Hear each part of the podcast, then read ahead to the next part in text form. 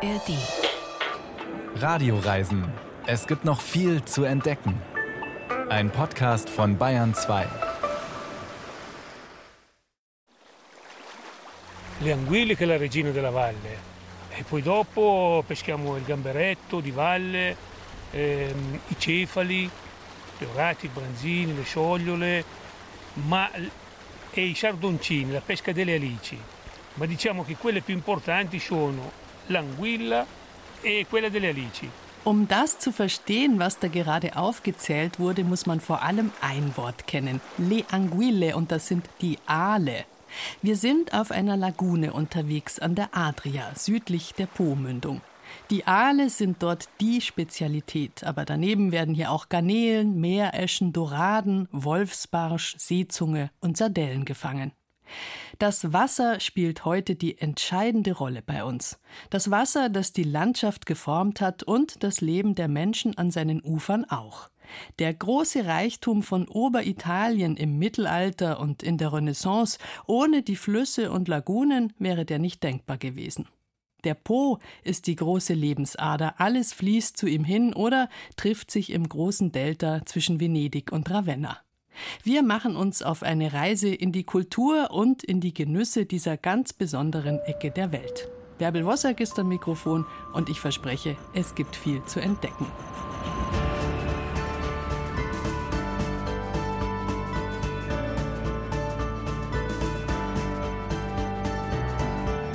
Der Po ist der längste und bedeutendste Fluss Italiens. Grob gesagt, von Turin bis südlich von Venedig prägt er auf mehr als 600 Kilometern das Land und die Leute.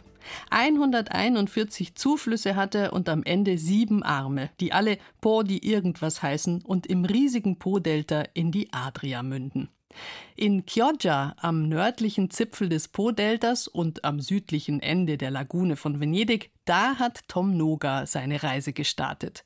Ganz langsam ist er mit seiner Familie auf dem Po und ein bisschen auf dem Mincio bis nach Mantua geschippert. Bei 10 Stundenkilometern Höchstgeschwindigkeit mit dem Hausboot ist klar, das ist eine Reise der entspannteren Art. Das Hausboot, das für die nächste Woche unser Heim sein wird, liegt verteut im Charterhafen von Chioggia. Auf dem Oberdeck eine Sitzecke mit Sonnendach, im Unterdeck zwei Schlafzimmer und zwei Bäder, Kombüse und rustikale Essecke. Uau, é muito grande. Que lindo! Tem dois compartimentos, em cima e embaixo. Wir, das sind meine Frau Maria und mein Sohn Jonas. Maria ist Brasilianerin. Untereinander sprechen wir Portugiesisch.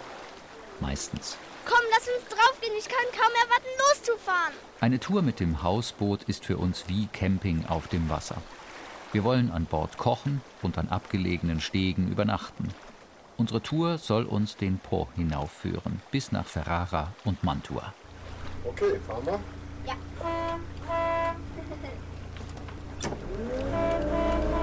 Wir tuckern durch den Hafen von Chioggia, vorbei an rostigen Kähnen, an schmalen zwei-, dreistöckigen Häusern, gestrichen in grellen Farben. Chioggia liegt im Süden der Bucht von Venedig und ist auch eine Lagunenstadt. Doch wo Venedig mit Pracht und Schönheit protzt, ist Chioggia geblieben, was es immer war. Eine Stadt, die vom Meer lebt.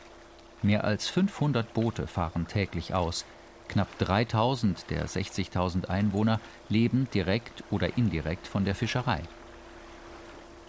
Maria schlägt eine laminierte Karte auf und legt sie auf die Ablage am Steuer. Hier sind wir. Ne? Das hier ist der Hafen. Wir müssen jetzt also um die Insel rumfahren, auf der Chioggia liegt. Dahinter dann in diesen Kanal rein. Das, was ihr hier seht, ich denke, das ist eine Brücke und das andere, das sind Schleusen. Da müssen wir dann halt durch. Und da unten treffen wir auf den Po. Und mein Vorschlag wäre, da dann anlegen und äh, morgen fahren wir dann weiter Richtung Ferrara. Was haltet ihr davon? Was Gutes. Sim, muito legal. Quanto tempo para chegar lá? Duas horas? Wir werden dreieinhalb bis vier Stunden brauchen. Unser Hausboot ist lahm, schafft maximal 10 km/h. Für ein schnelleres bräuchten wir einen Bootsführerschein. Mit dem Fahren wechseln wir uns ab. Auch Jonas darf mal ran. Unter Aufsicht. Schnellboote schießen an uns vorbei. und immer wieder Vaporettos, Wasserbusse.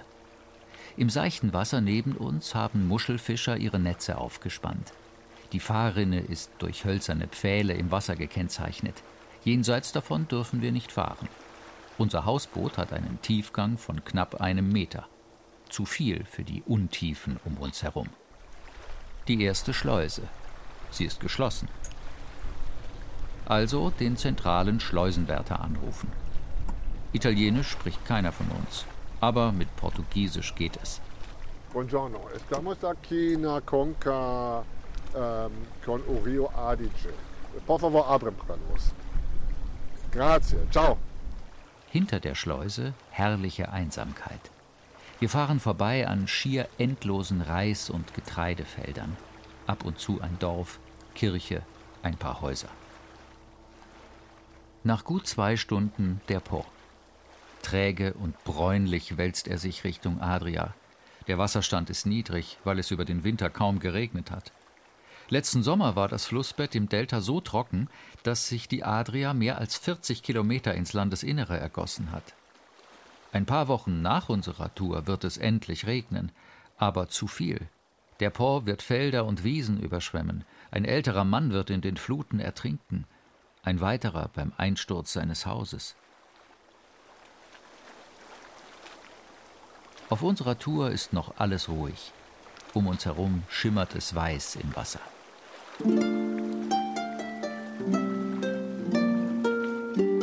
Nach einer Nacht an einem Bootsanleger mitten im Nichts erreichen wir am nächsten Nachmittag Ferrara.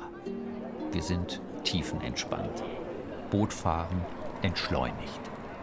Ferrara wirklich eine wunderschöne Stadt mit einer ganz, ganz großen Geschichte dahinter. Und die verbindet sich vor allem mit der Familie Este. Dorothea Weidemann. Die Liebe hat sie vor 30 Jahren nach Ferrara verschlagen. Heute führt sie Gäste durch ihre Stadt. Die Äste sind schon lange nicht mehr da. 1598 mussten sie die Stadt verlassen, sind nicht obdachlos geworden. Sie hatten nämlich noch in ihrem Staat auch ein kaiserliches Lehen. Dazu gehörte Modena. Und dann sind sie also dann in die zweitwichtigste Stadt umgezogen. Und äh, wir stehen jetzt also gerade im Innenhof des Castello Estense. Das ist zum Symbol der Familie geworden. Ein Machtsymbol Symbol? Das Schloss ist eher eine Burg, umgeben von einem Wassergraben, rötlich schimmernd, rechteckig, mit je einem gewaltigen Turm in jeder Ecke. Das Castello Estense dominiert das Stadtbild von Ferrara. Die Estes haben es nach einer blutigen Steuerrevolte zu ihrem Schutz gebaut, vor dem Volk. Ferrara war damals ein päpstliches Lehen, den Estes zur Herrschaft überlassen, die sich dafür zu militärischer Gefolgschaft und politischer Treue verpflichtet hatten. Und jetzt? Wir gehen rein, oder?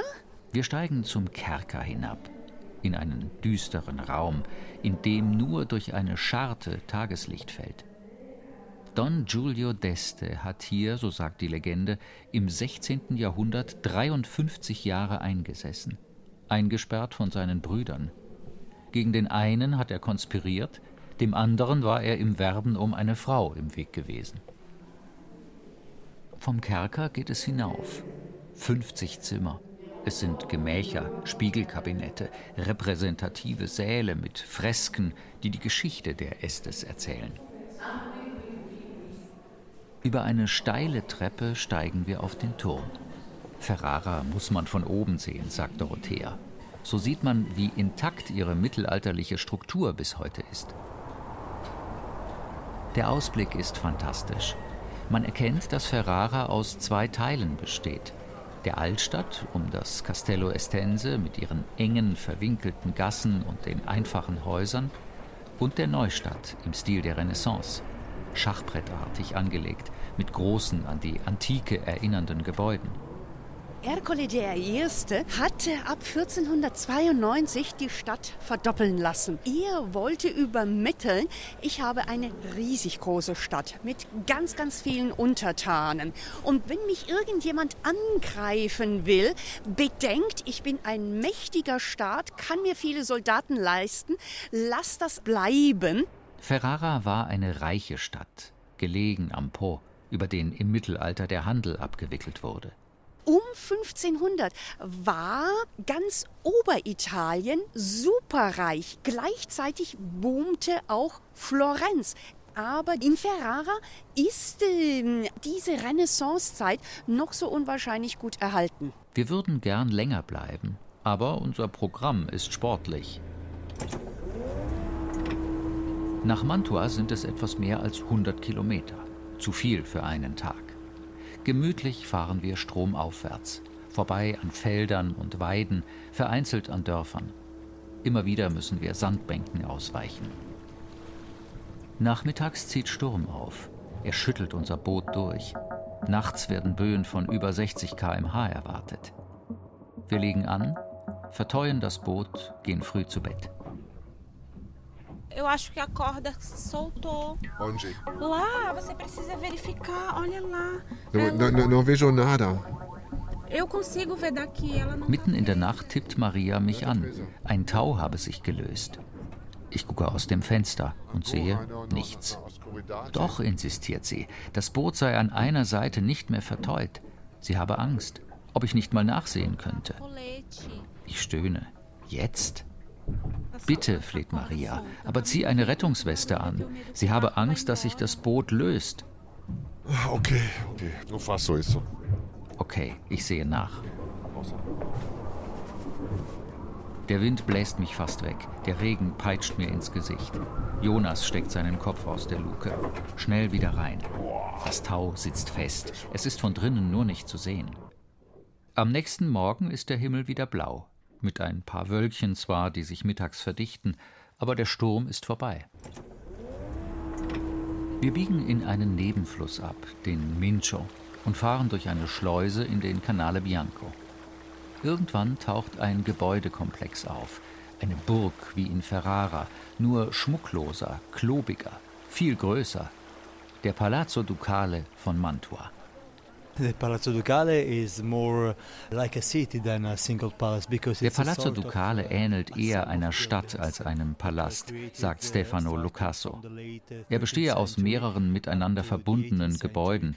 Er baut zwischen dem humongous 13. und complex, 18. uh, Jahrhundert. Einer Burg, uh, einer Kirche, zahlreichen Gärten, church, Innenhöfen, gardens, Galerien. uh, Wie eine uh, Enzyklopädie der Renaissance in Italien. Uh. Stefano Lucasso ist der Kurator des Palazzo Ducale. Wir sitzen mit ihm in einem Café auf der Piazza Sordello. Der Palazzo wirkt aus der Nähe noch einschüchternder mit seinen tausend Zimmern. 5000 Menschen haben einst darin gelebt und gearbeitet. The palace itself uh, was not only the dwellings of the Gonzaga families, the duke, uh, there were all the, the relatives, but there were also many Nicht nur die Familie des. Herzogs, die Gonzagas haben hier gelebt. Drinnen gab es uh, Ställe, mittelalterliche also Betriebe wie uh, Schmieden, Viehzucht, uh, Apotheke, Krankenhaus.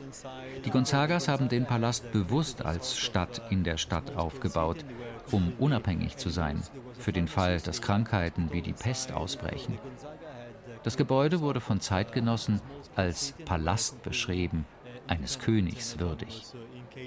Auch von innen ist der Palazzo beeindruckend, die Säle prunkvoll, die Wand- und Deckenmalereien opulent.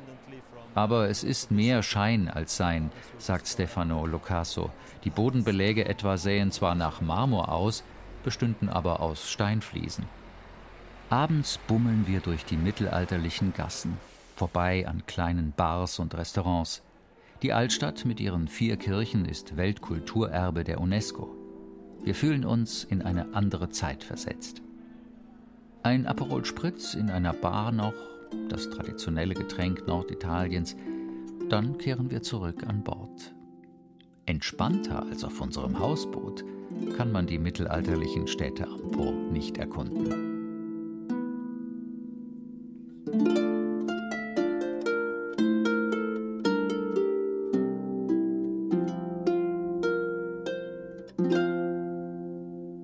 Auf dem Po und ein bisschen auf dem Mincho war Tom Noga unterwegs.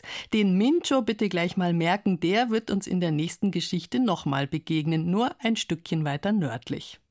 Die Tiefebene von Norditalien, sie ist vollgestopft mit Geschichte, mit Städten, die einst sehr, sehr reich waren, weshalb jahrhundertelang um sie gekämpft wurde, in einem ewigen Hin und Her zwischen Papst, Kaiser, Venezianern und selbstbewussten Städten mit mächtigen Adelsfamilien wie den Skaligern oder den Esten. Sie alle haben ihre Spuren hinterlassen, aber sie alle hätten nichts reißen können ohne den natürlichen Reichtum der Region. So viel Wasser aus den Alpen, so viel Sonne am Himmel und dazu der fruchtbare Boden der riesigen Po-Ebene. Der Gardasee verbindet die Alpen und die Ebene. Am südlichen Ende des Sees mündet das Wasser in einen Fluss, den Mincho. Ein umwerfend türkisblauer Fluss ist es, und wer ihm folgt, kann tief eintauchen in die Kultur dieser gesegneten Gegend. Und die vielen Touristen vom See, die sind da ganz schnell verschwunden. Wo der Mincho hinführt, das wissen wir natürlich schon in den Po. Andreas Piel nimmt uns mit.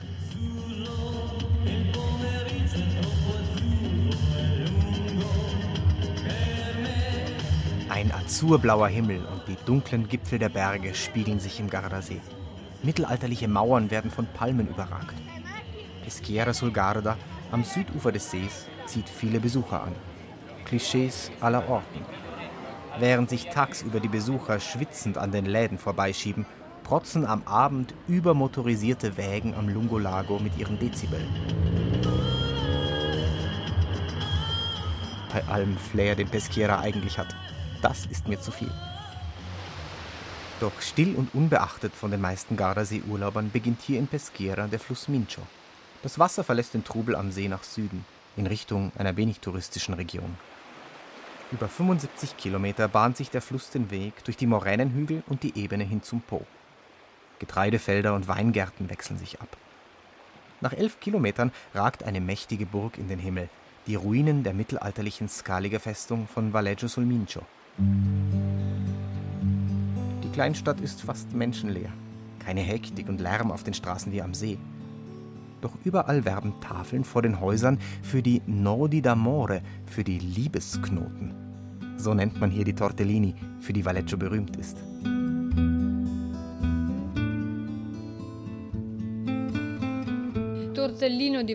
Die Tortellini aus Valleggio sul Mincio sind ganz anders als die Tortellini von Bologna oder Modena.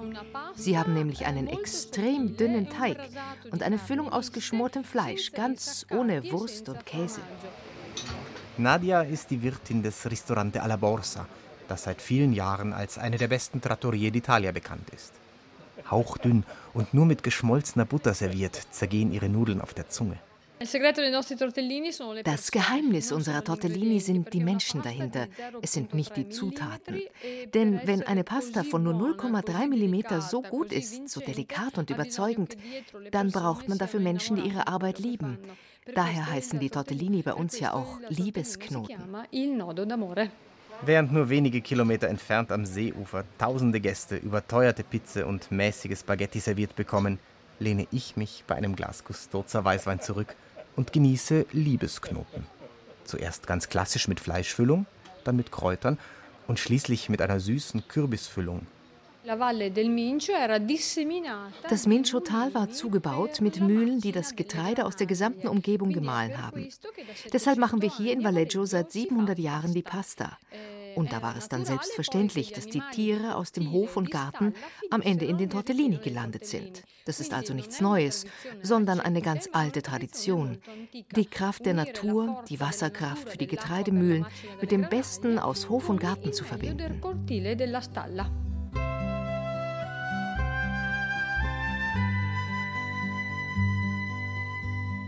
Nach dem Essen lohnt ein Besuch im Parco Giardino Sigurtà, einem bereits im 17. Jahrhundert angelegten Park. Er wurde mehrfach als eine der schönsten Parkanlagen Europas und Italiens ausgezeichnet.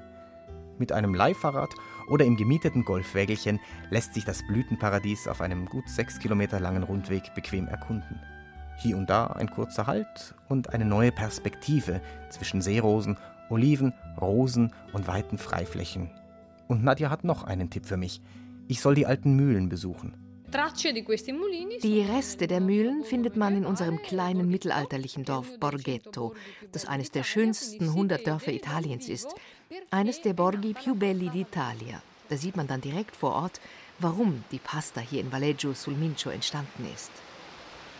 Unterhalb der Stadt Valleggio, teilweise in den Fluss hineingebaut, liegt der Weiler Borghetto, der seit dem Mittelalter eine Brücke über den Mincio sicherte. Von der Brücke, dem Ponte Visconteo, hat man einen schönen Blick auf die Häuser im Fluss. Doch leider belagern gleich mehrere Reisebusse und zahllose Autos Borghetto. Reisende aus aller Welt füllen die wenigen Gassen, drängen sich vor den Souvenirläden und werfen Münzen in jeden zugänglichen Wasserschacht.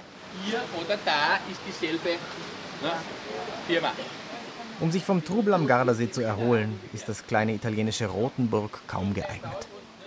Und so fahre ich weiter, verlasse den Mincio in Richtung Osten. Die Landschaft verändert sich blitzschnell. Aus den Custoza Weinhügeln heraus erreiche ich die monotone Öde der Po-Ebene.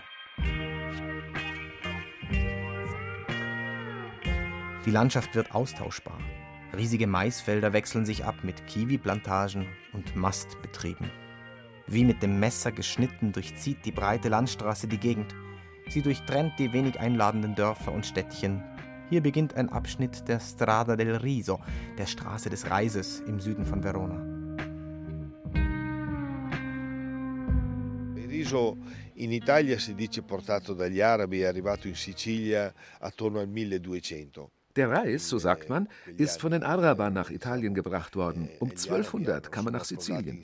Dort haben die Araber begonnen, Reis anzubauen. Hier in der Po-Ebene gibt es erste Belege um das Jahr 1500.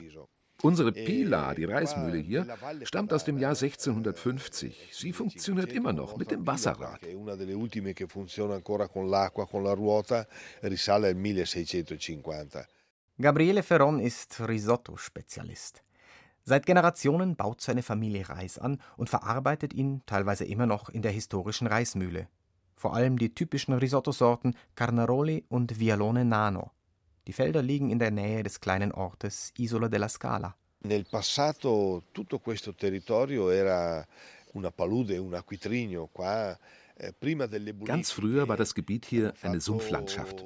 Erste Mönche haben die Gegend urbar gemacht. Isola della Scala bedeutet so viel wie Leiterinsel. Das war eine kleine Erhebung mitten im Sumpf, im Wasser. Dort steht die Klosterkirche. Die Legende sagt, dass man früher mit dem Boot dorthin fahren musste, dann auf einer Leiter vom Boot aus über die Klostermauer kletterte. Sotto e dopo appoggiavano una scala dalla barca che andava eh, sulle mura di questa cosa.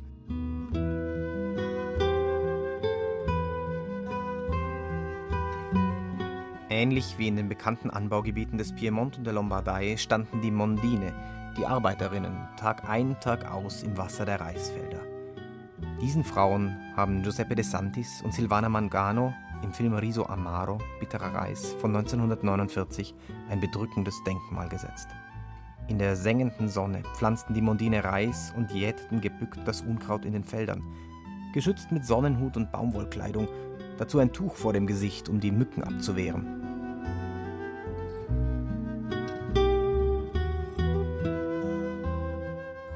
È chiaro che come tutte le cose ha avuto dei momenti anche Natürlich gab es bittere und traurige Zeiten. Denken wir an die Malaria, die sich durch das stehende Wasser in den Reisfeldern ausbreiten konnte. Dann gab es einen Rückgang. Aber inzwischen sind wir wieder durchgestartet und haben mittlerweile auch die geschützte Herkunftsbezeichnung der Europäischen Union bekommen. Als größter Reisproduzent Europas werden in Italien über 100 verschiedene Reissorten angebaut. Ein Großteil der Ernte kommt aus der Po-Ebene, aus dem Piemont und der Lombardei. Doch anders als dort hat der Po im Gebiet der Isola della Scala nichts mit dem Reisanbau zu tun. Die Felder werden mit reinem Quellwasser geflutet. Risorgive. Wir haben hier in der Gegend das große Glück, Quellen zu haben. Quellen, die teilweise sogar vom WWF geschützt sind. Das sind magische Orte. Das Wasser drückt aus dem Boden und bildet einen Strahl über der Wasseroberfläche, wie bei einem Springbrunnen. Aus diesen Quellen fließt es dann ganz klar und sauber direkt in unsere Reisfelder, ohne Wohngebiete zu durchqueren. E senza attraversare centri abitati. Nach der Aussaat werden die Felder geflutet. Der mittelschwere, sandige Boden ist wasserdurchlässig, sodass immer wieder frisches, sauberes Wasser über die Felder geleitet wird. Das schmeckt man auch im Reis. Wenn man ihn einfach so macht, nur kocht, dann schmeckst du, dass er süßlich ist, dass er eine wunderbare Struktur hat. Das ist Befriedigung pur für die Geschmacksknospen, wenn man diesen Reis probiert, ganz ohne weitere Geschmackszutaten.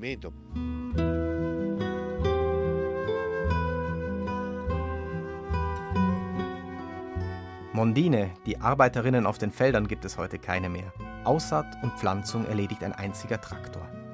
Und zur Unkraut- und Insektenbekämpfung setzt Gabriele umweltfreundlich und ohne Insektizide auf seine Karpfen, die im Reisfeld wahre Wunder bewirken und im Herbst auf ganz spezielle Weise zur Feier der Reisernte beitragen. Im September, wenn die Reisfelder vor der Ernte abgelassen werden, fangen wir die Fische aus den Feldern, vor allem die Karpfen. Und mit den Karpfen und den Schleien machen wir dann ein Risotto. Das ist ein ganz besonders gutes Risotto. Und dann möchte ich von Gabriele natürlich noch wissen, was das Geheimnis eines guten Risottos ist. Abgesehen von der Auswahl der richtigen Reissorte. Il risotto all'italiana è quando il risotto è fatto all'onda, no? Ein echtes italienisches Risotto muss all'onda sein, so wie eine Welle, mit der es auf den Teller fließt. Es muss cremig sein, das ist ganz wichtig.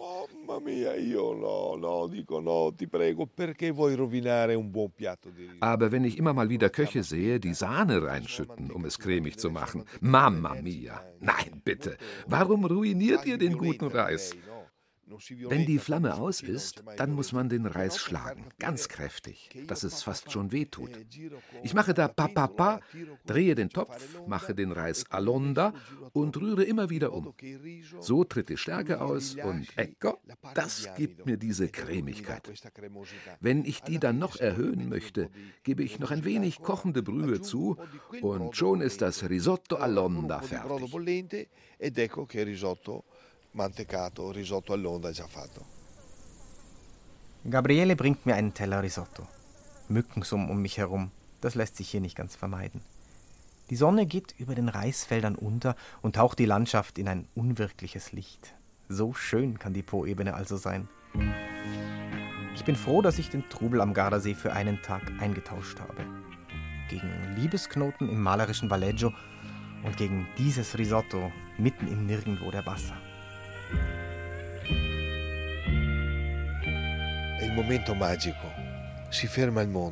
Das ist hier immer ein magischer Moment. Die Welt steht kurz still. Auch wenn kurz zuvor noch ein leiser Wind geweht hat, plötzlich ist alles still. Du fragst dich, was geschehen ist. Die Welt steht still. Du siehst die Reiher, die langsam, fast in Zeitlupe aus dem Wasser der Reisfelder aufsteigen. Den Sonnenuntergang, die Frösche, die Quaken. Das ist für mich Magie. E, e volano vicino all'acqua, il sole che tramonta, le rane che gracchiano. Ecco, per me è una magia.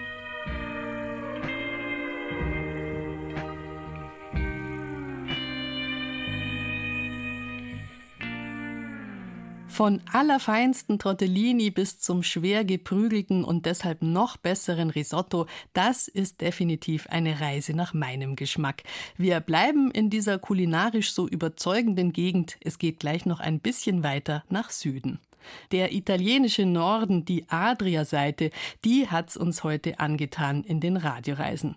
Gerade sind wir wieder am Po gelandet, dort, wo Reis angebaut wird. Risotto-Reis natürlich. Wobei, wer auf den Sushi-Reispackungen im Asialaden genau hinschaut, wird merken, ganz viel hochklassiger Sushi-Reis kommt zum Glück nicht um die ganze Welt gereist, sondern aus Italien.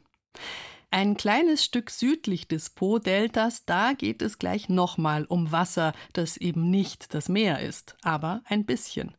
Zwischen Po-Delta und Ravenna gibt es eine Reihe von Lagunenseen. Der größte davon liegt bei Comacchio und heißt Valli di Comacchio. Das könnte aufs erste Hören kurz verwirren, denn mit Valli sind nicht Täler gemeint, sondern Wälle, kleine Dämme, mit denen die Menschen im 16. Jahrhundert angefangen haben, die Wasserlandschaft zu unterteilen. So konnte die Fisch- und Muschelzucht optimiert werden. Noch heute sind Aale aus den Valli di Comacchio die Spezialität der Gegend. Aber die Zeiten haben sich geändert. Während früher hemmungslos gefischt wurde, was nur ging, weiß man heute, Aale sind schwer bedrohte Wunderwesen, die unbedingt geschützt werden müssen. Manfred E. Schuchmann war in dem sehr unterschätzten Städtchen Comacchio und auf dem Wasser.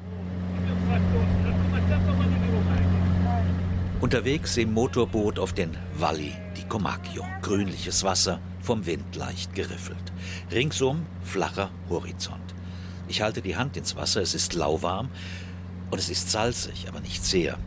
In der größten Brackwasserlagune Italiens mischt sich das Süßwasser der Zuflüsse und das Meerwasser der Adria. Die Valli stecken voller Überraschungen und Rätsel. Carlo Farinelli sitzt am Außenborder und düst auf eine entfernte Schilfinsel zu. Le anguille che la regina della valle e poi dopo peschiamo il gamberetto di valle, ehm, i cefali, le orati, i branzini, le sciogliole, ma, e i sardoncini, la pesca delle alici. Ma diciamo che quelle più importanti sono l'anguilla e quella delle alici. Die Aale sind die Könige der Valli, sagt Farinelli. Aber dann fangen wir hier auch Garnelen, Meereschen, Doraden, Wolfsbarsch, Seezungen und Sardellen. Aale und Sardellen sind am wichtigsten. Di 7-8 chilometri. Di 7-8 chilometri perché devono fare tutto lo stretto di Gibilterra, arrivare al Mar dei Sargassi, ci sono circa 7-8 chilometri. Eh. Però questi qui sono i misteri della natura. 7.000, 8.000 Kilometer schwimmt der Aal von der Sargasso-See durch den Atlantik, das Mittelmeer, die Adria, um hierher zu kommen in die Valli di Comacchio. Eines der großen Rätsel der Natur, selbst für Carlo Farinelli, den altgedienten Ranger. Tiefengebräuntes Gesicht, graues Haar, kurze Hosen, grünes T-Shirt mit dem Emblem des Parco Delta del Po. Der Park ist UNESCO-Biosphärenreservat, die Lagune von Comacchio, ihr südlichster Bereich. Kleine Inseln fliegen an uns vorüber, weiße Fischerhäuschen mit roten Dächern darauf. Plötzlich stiebt wie aus dem Nichts eine rosa Wolke empor, schneller Flügelschlag, gerade Striche im Himmelsblau. Flamingos, sagt Carlo Farinelli und biegt in einen Schilfkanal ein. Wenn ich hier die Augen offen halte, würde ich auch Säbelschnäbler und Löffelreiher, Stelzenläufer und Bekassinen entdecken, allesamt Bewohner dieser stillen Wasserwelt.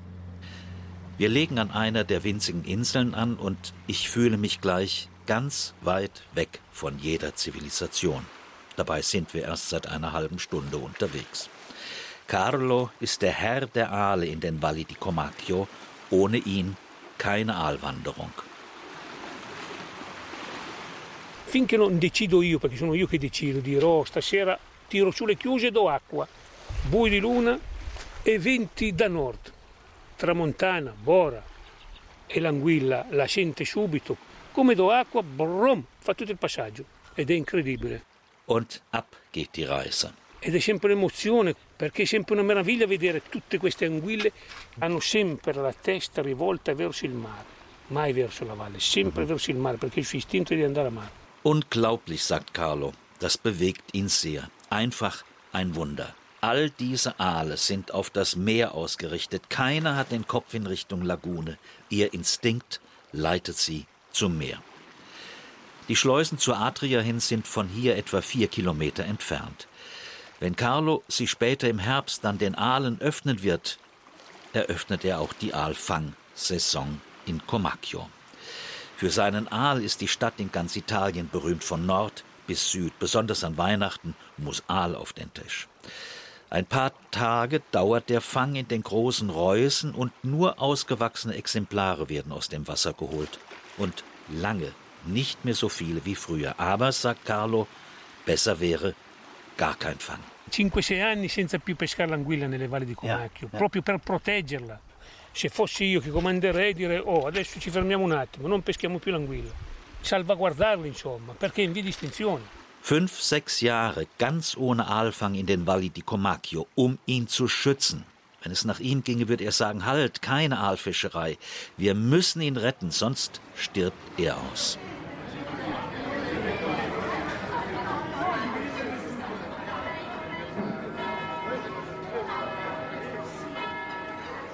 Ich schlendere am nächsten Tag gemächlich durch die kleine Altstadt von Comacchio an schmalen Kanälen entlang und über backsteinerne Brücken. Die Häuser, meist ein, höchstens zweigeschossig, ockerfarben, hellrosa, mattweiß. Und überall Aal. Auf allen Speisekarten, als gelbrote Konservendosen im Schaufenster, als riesiges Blechungetüm über der Gasse. Comacchio ist wie Venedig auf schlammigen Laguneninseln erbaut, aber hier überspannt keine Rialto-Brücke einen Canal Grande. Allora, i tre ponti sono stati voluti dal Cardinal Pallotta nel XVII secolo, più o meno 1638. Patrizia Busoli ist Stadtführerin in Comacchio. Sie begleitet mich bei meinem Bummel durch das Städtchen. Und da sie alles weiß über Comacchio, zeigt sie mir erstmal das wichtigste Stück im Stadtbild, die Tre Ponti eine ganz und gar ungewöhnliche Brücke. È un uh, ponte unico al mondo, che per questo è diventato un po' il simbolo della città di Comacchio, un ponte, un ponte che ha la funzione di... Die Tre Ponti habe Kardinal Pallotta 1638 bauen lassen, erklärt mir Patrizia Busoli. Einzigartig auf der Welt und das Wahrzeichen von Comacchio. Fünf Wasserwege finden unter dieser Brücke zusammen. Sie ist schön, sie ist zweckdienlich und sie wirkt wie eine Theaterkulisse, als schwebe eine Piazza in der Luft. Die Kanäle von Comacchio sind eher schmal, kein Vergleich mit dem Canal Grande in Venedig, aber die Tre Ponti bleiben ein fantastisches Bühnenbild aus rotem Back und weißem Kalkstein. Irgendwie muss ich an den Maler Giorgio de Chirico denken, der in seinen Bildern die Architekturen im nahen Ferrara in surreale Geometrie verwandelt hat. Die Tre Ponti von Comacchio mit ihren Treppen, Pfeilern und den beiden Türmen wären ein tolles Motiv gewesen für einen wie de Chirico. Die flachen Lastkähne von einst liegen in Comacchio sicher verteut am Ufer. Sie dienen als Freiluftabteilung der vielen Restaurants, Pizzerien, Trattorien. Und alle sind sie gut besucht, allein schon wegen des Aals auf der Speisekarte. Natürlich Comacchio und der Aal, sagt Patrizia Busoli. Grazie all'anguilla eh, generazioni di comacchiesi sono riusciti a sopravvivere no? in questo habitat così particolare Ganze Generationen von Comacchiesi haben vom Alfang gelebt. Die Gegend wird vom Wasser beherrscht, also da war nicht viel außer dem Fischfang. Und Aal gab es schließlich mehr als genug. Der fühlte sich in der Lagune wie im Paradies. Also wurde er zum Hauptnahrungsmittel und mit Booten noch weit, weit bis nach Norditalien verkauft. Alle haben Aal gegessen. Die Stadtführerin hat einen längeren Spaziergang mit mir gemacht, bis an den Rand des Städtchens. Hinter gelben Arkadenbögen ragt eine Reihe von Schornsteinen empor, zwölf an der Zahl. Hier ist Comacchios berühmte Manifattura dei Marinati zu Hause, die Marinadenmanufaktur. Früher rauchten in der Aalsaison, dem Spätherbst, alle Schornsteine ununterbrochen von früh bis spät. Die Aale wurden am offenen Feuer geröstet, in einer Salzlake mit Weißwein, Essig und Lorbeer mariniert und die Dosen verpackt, genau in den schönen gelbroten Konserven, die man heute noch in den Schaufenstern von Comacchio findet.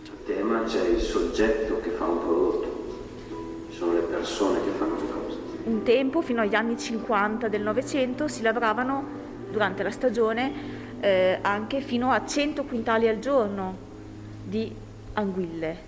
Aber das war früher so, sagt Ilaria Massoli von der Manifattura.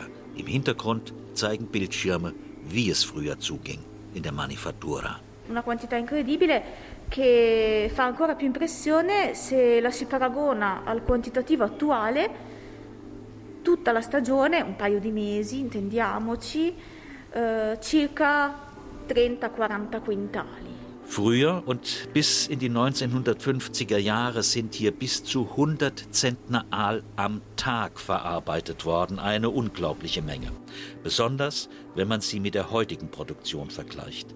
Während der gesamten Saison, also in mehreren Monaten, verarbeitet man höchstens noch 60 oder 80 Zentner insgesamt, weil man die Bestände schützen muss. Und weil die alte Aalmanufaktur heute ein Museum mit angeschlossener Produktion ist. Aal in der Dose als Produkt des Denkmalschutzes sozusagen.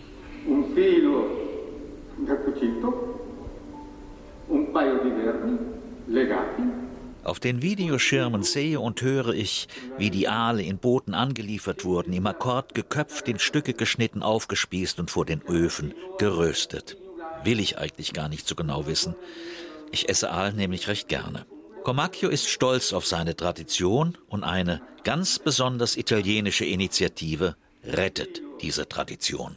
Al momento la lavorazione mh, è un presidio slow food e prevede esclusivamente la cattura di questi esemplari sessualmente maturi selvatici delle valli di Comacchio, esclusivamente delle valli di Comacchio. Die Produktion sei heute ein Slow Food Projekt und es werden in den Valli di Comacchio nur ausgewachsene Aale gefangen. Slow Food? Doch, schon mal gehört. Eine Art NGO in Italien gegründet, heute aber weltweit aktiv. Slow Food ist so etwas wie das genaue Gegenteil von Fast Food. Stadtführerin Patrizia Busoli weiß das genauer. Ecco, Slow Food cerca di tutelare i vecchi sapori e gli antichi sapori e i metodi di preparazione di alcuni nostri prodotti tipici. Slow Food versucht, den Geschmack und die Rezepte von früher zu bewahren. Jede Region hat ihre typischen Erzeugnisse. In Comacchio ist es der Fisch, anderswo alte Sorten von Risotto-Reis oder Melonen und Wassermelonen und so weiter. Slow Food schützt die alten italienischen Genüsse. Na, wenn das so ist, kommt mir heute Abend in Comacchio natürlich Slow Food auf den Teller und zwar bitte Aal. Mariniert, geräuchert, vom Grill, aus der Pfanne, ganz egal. Carlo, der alte Ranger aus den Valli, möge mir verzeihen. Slow Food Aale, das leicht schlechte Gewissen von Manfred Schuchmann ist meiner Meinung nach zu ertragen. Denn am Ende wäre Slow Food definitiv Teil der Lösung ganz vieler Schwierigkeiten, die mit unserer Ernährung zusammenhängen und nicht das Problem. Das große Problem ist die Überfischung im Meer. Die jungen Glasaale werden in Massen nach Asien exportiert. Und auch alle, die nie Aale essen, sind irgendwie beteiligt. Die Aale geraten auf ihrem Rückweg ins Meer in Massen in die Turbinen unserer Wasserkraftwerke, weil sie der Strömung folgen und weil sie so schmal sind. Und da werden sie dann geschreddert. Die Aale von Comacchio haben es da besser. Da wird einfach ein Tor geöffnet und schon geht's ins Meer. 70 Millionen Jahre lang haben die Aale ihre unglaubliche Reise von allen Ecken Europas bis in den Atlantik vor den Bahamas problemlos bewältigt. Jetzt nicht mehr. Der Aal ist vom Aussterben bedroht. So schön war es wieder in Italien, aber zum Glück ist das Land nicht so weit weg und man kann sich jederzeit ein bisschen davon nach Hause holen. Risotto geht immer, bei den allerfeinsten Tortellini wird es schwieriger, da müssen dann halt weniger hauchzarte wie die aus Valeggio herhalten. Und was den Aal angeht, also wer ihn nicht als Slow Food direkt vor Ort essen darf, sollte vielleicht eher darauf verzichten.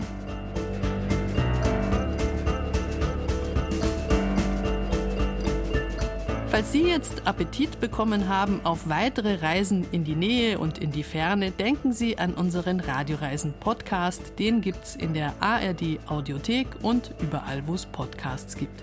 Falls Sie uns also im Radio mal verpassen, einfach Podcast hören. Bis zur nächsten Reise, egal auf welchem Weg, verabschiedet sich Bärbel Wossack.